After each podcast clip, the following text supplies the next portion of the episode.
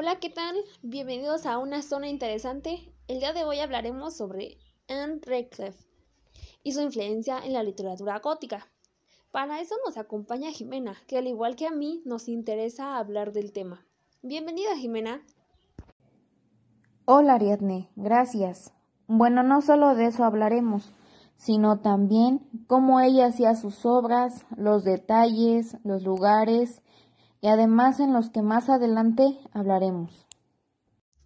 Bueno, comencemos hablando sobre este personaje y su influencia en la novela gótica.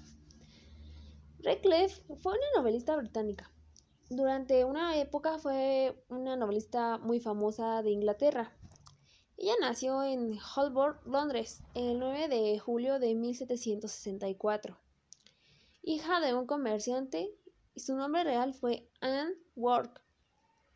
Contrae matrimonio con William Radcliffe y no tuvo hijos con él.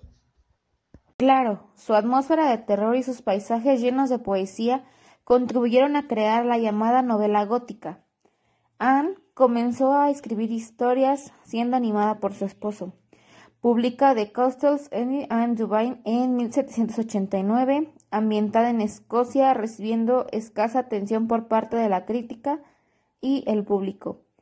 Esta obra, sin embargo, fija el tono que predominaría en el resto de su producción, en la cual siempre aparece alguna inocente y heroica joven en el marco de un teórico y misterioso castillo en manos de aún más misterioso señor de oscuro pasado. Claro, también en los siguientes años escribió cuatro novelas ambientadas en lugares que resultaban exóticos para sus lectores. Sus novelas son populares entre la clase alta y media y son devoradas por, la, por los jóvenes señoritas que se sienten identificadas con sus intrépidas heroínas. También el éxito de The Romance of the Forest, el diario del bosque traducido, la coloca como una máxima exponente de la novela histórica. Sus últimas novelas despiertan aún, aún mayor interés, lo que trae consigo un gran número de imitadores de todo tipo.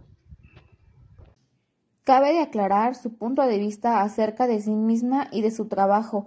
Aparece en 1826 bajo el intrigante título On the Supernatural in Poetry by the late Mr. Anne Radcliffe, traducible por Sobre lo sobrenatural en poesía por la difunta Anne.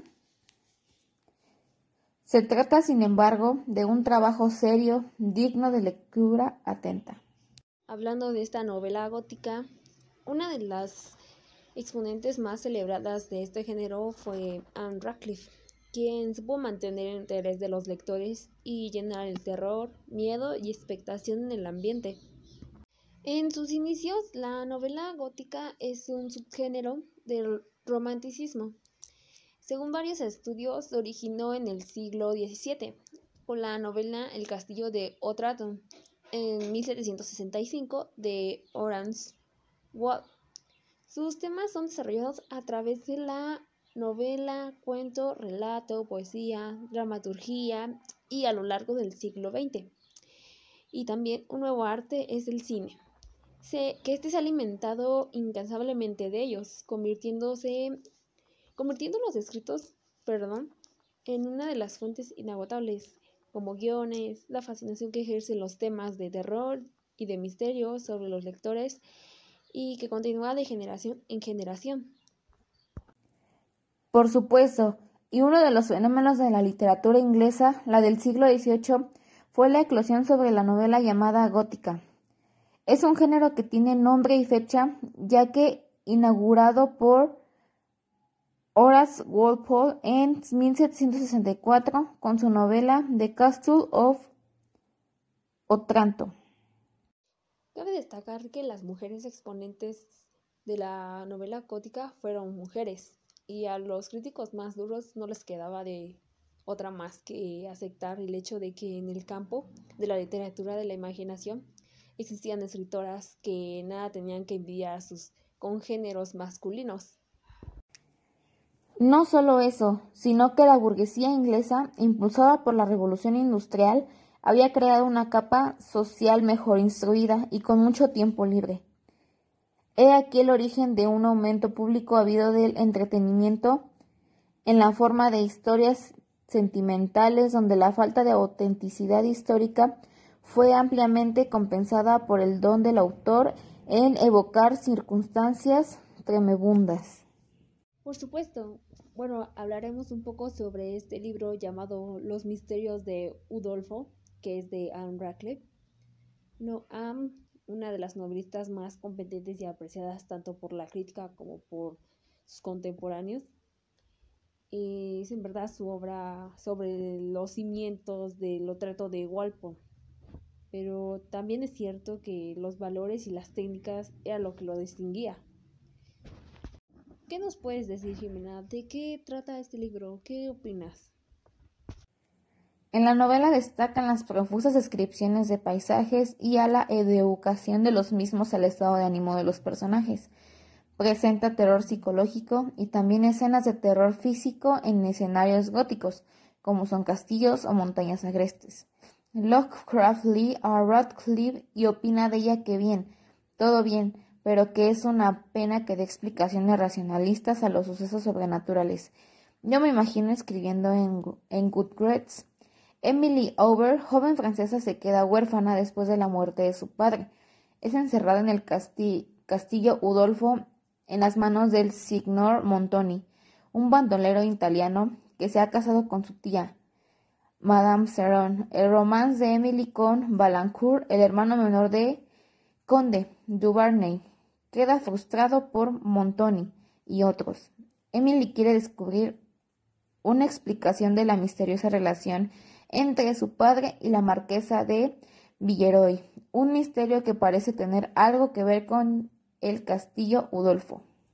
Sí, después vemos que el padre de Emily muere y la envían a vivir con su tía, Madame Cheron, que más tarde es conocida como Madame Montoni, que ha no tiene nada en común con ella y la, le muestra poco afecto. Cuando Madame Sharon se casa con Montoni, el villano de la historia. Montoni lleva a Madame Montoni y Emily a Udolfo y se separa a Emily de su pretendiente en ese entonces, que se llamaba Bellacourt, en el que Montoni amenaza a Madame con la violencia para forzarle a entregarle sus propiedades en Toulouse, que si ella muere irían en principio a Emily. Suceden acontecimientos estremecedores dentro del castillo y al final Emily recupera el control de su herencia y se une a Balancourt. En su obra no parece una gran cosa, se inclina más hacia el melodrama que hacia el terror. Sin embargo, en su época y aún hoy en día se habla de la capacidad de Anne para la truculencia, los elementos espantosos y las aberraciones. Sin duda, leer a Anne ahora no proporcionará el mismo shock que en el siglo XVIII, pero bien parece la pena asomarse a su obra del mismo modo que leemos a Poe o al mismo Lovecraft. Un aspecto destacante de la obra reclifiana y lo que la diferenciaba de los demás o menos terroríficas que la prescindieron es que dotó la novela gótica como una seriedad o mejor dicho como un fondo ético del que antes no había carecido. Ella supo guardar el equilibrio entre satisfacer y fascinar a su público, manteniendo el tono de las novelas dentro de los límites edificantes que ella se había propuesto, Pudo conseguir esto porque creía implícitamente en la victoria moral de lo bueno sobre lo malo. En cuanto a la naturaleza humana se refiere, en sus novelas demuestra que la voluntad humana debe poner límites a sus pasiones, porque si no, la capacidad del hombre para el mal se vuelve incontenible. Am confiaba mucho en el poder del bien puede con el mal, y esto lo podemos ver en sus historias en las que los inocentes siempre vencen y los malos son castigados al final. Esta es una característica que contrasta perdón, con las escenas grotescas de sus contemporáneos masculinos, y hace que como principio general solo se salven los buenos en sus obras. Bueno, es notable que varias veces en The Romance of the Forest Radical nos recuerda que el malvado Marque de la Motte es en el fondo una buena persona, pero débil y envilecido por las malas costumbres. De este modo, al final de la novela, Radcliffe se puede salvar de la pena suprema, pero aún así no le perdona del todo y le condena a refugiarse en el exilio. Contaremos un poco sobre lo que trata esta novela. Bueno, está ambientada en Europa católica, en la que está llena de pasión, violencia y demasiada opresión. Bueno, la novela sigue el destino de su heroína, Adelaine, que se encuentra misteriosamente bajo la protección de una familia que huye de París por las deudas. Se refugian en una abadía en el sureste de Francia, donde se descubren reliquias siniestras, como un esqueleto manuscrito y una daga oxidada en habitaciones ocultas. Adelaide se encuentra a merced del propietario de la abadía, un marqués eh, cuyas intenciones la obligan a escapar a regiones lejanas. Esta novela también da un debate filosófico actual y también del pensamiento intelectual para la Europa a finales del siglo XVIII. La posición de la autora, junto con el ejemplar comportamiento y alto sentido, se debe a sus protagonistas. Fue una de las razones por las cuales las novelas que escribió tuviesen tanta aceptación entre un público compuesto tanto de mujeres como de hombres. Las señoritas de la burguesía no corrían peligro moral ni al leerlas, ni por seguir el ejemplo de sus heroínas.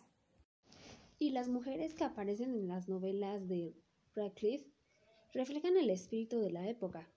Ella las pinta como físicamente débiles, que se desmayan con facilidad y con frecuencia aparecen bañadas de lágrimas y con estos desmayos ocurren en situaciones límite, pero parece que lo hacen al propósito para escapar de un mal mayor, que es lo contrario de lo que pasaría en la vida real.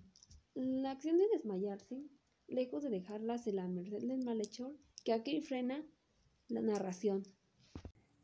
También podemos decir que las heroínas saben valerse de aquellas armas que están a su alcance como mujeres, disimulo y subterfugio.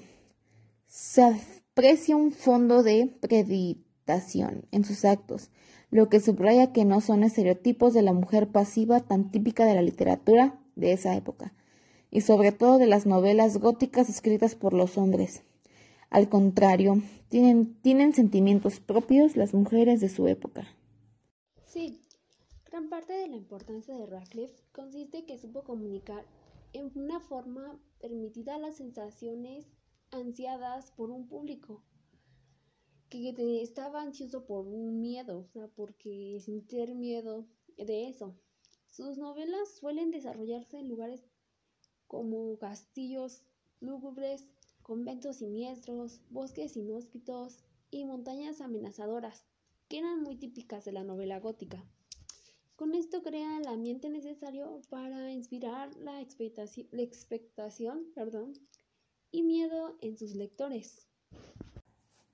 Vemos que la otra aportación de Radcliffe es que en vez de describir fantasmas y monstruos, sugiere acontecimientos que producen angustia en el lector, haciéndoles creer que algo sobrenatural e inexplicable está a punto de ocurrir, para aumentar su aprehensión. Ella, en lo sobrenatural, las apariciones de fantasmas y seres monstruosos en sus obras no son como cabría esperar del otro mundo. A todo esto le da ella una explicación racional para todos los acontecimientos por más inverosímiles que aparezcan, como los ruidos nocturnos que aparecen de ultratumba, resulta ser búhos, las sombras amenazantes son un efecto de la luz o la imaginación miedosa, y los gemidos y sollozos, el viento que sopla, entre otros. Pero generalmente Anne toma la práctica de atribuir los fenómenos terroríficos y supuestamente inexplicables a la autosugestión o al estado de ansiedad que experimentan los protagonistas en momentos particularmente difíciles. El miedo o la agitación en la mente de los personajes ejercen un efecto de distanciamiento, de manera que los fenómenos más cotidianos están transformados y adquieren aspectos irreconocibles. ¿Y en los personajes? Con la excepción de los sueños, los efectos que parecen sobrenaturales, como lo mencionaba hace un momento, son fruto de la imaginación de estos personajes. También, pero a veces estos fenómenos resultan ser reales como si la autora jugara con, con los lectores, como las voces imaginadas son voces de verdad y una sombra resulta ser una persona de carne y hueso. Sí, claro, vemos que los ingredientes que contribuyeron al éxito de sus relatos son las técnicas de la sugestión para crear ambientes en apariencia terroríficos, la manipulación de datos para mantener el suspense, unidos al certero tono moralizante de su obra. Anne fue una mujer que nunca viajó a los lugares que describe y que tuvo una muy tranquila y casera vida. Ella sabe sugerir las circunstancias que sustentan el interés al lector. Ella también supo demostrar que cuando se presentan al ser humano situaciones donde la razón no encuentra explicaciones lógicas, su imaginación se dispara y sufre mucho más ante acontecimientos grotescos, que por su naturaleza son claramente ficticios. Bueno, hasta aquí sobre Anne Radcliffe y su influencia en la literatura gótica. Espero que de verdad lo hayas disfrutado hablar de ella, Jimena. Nos vemos. Bueno, muchas gracias. Fue un placer estar aquí. Hasta pronto.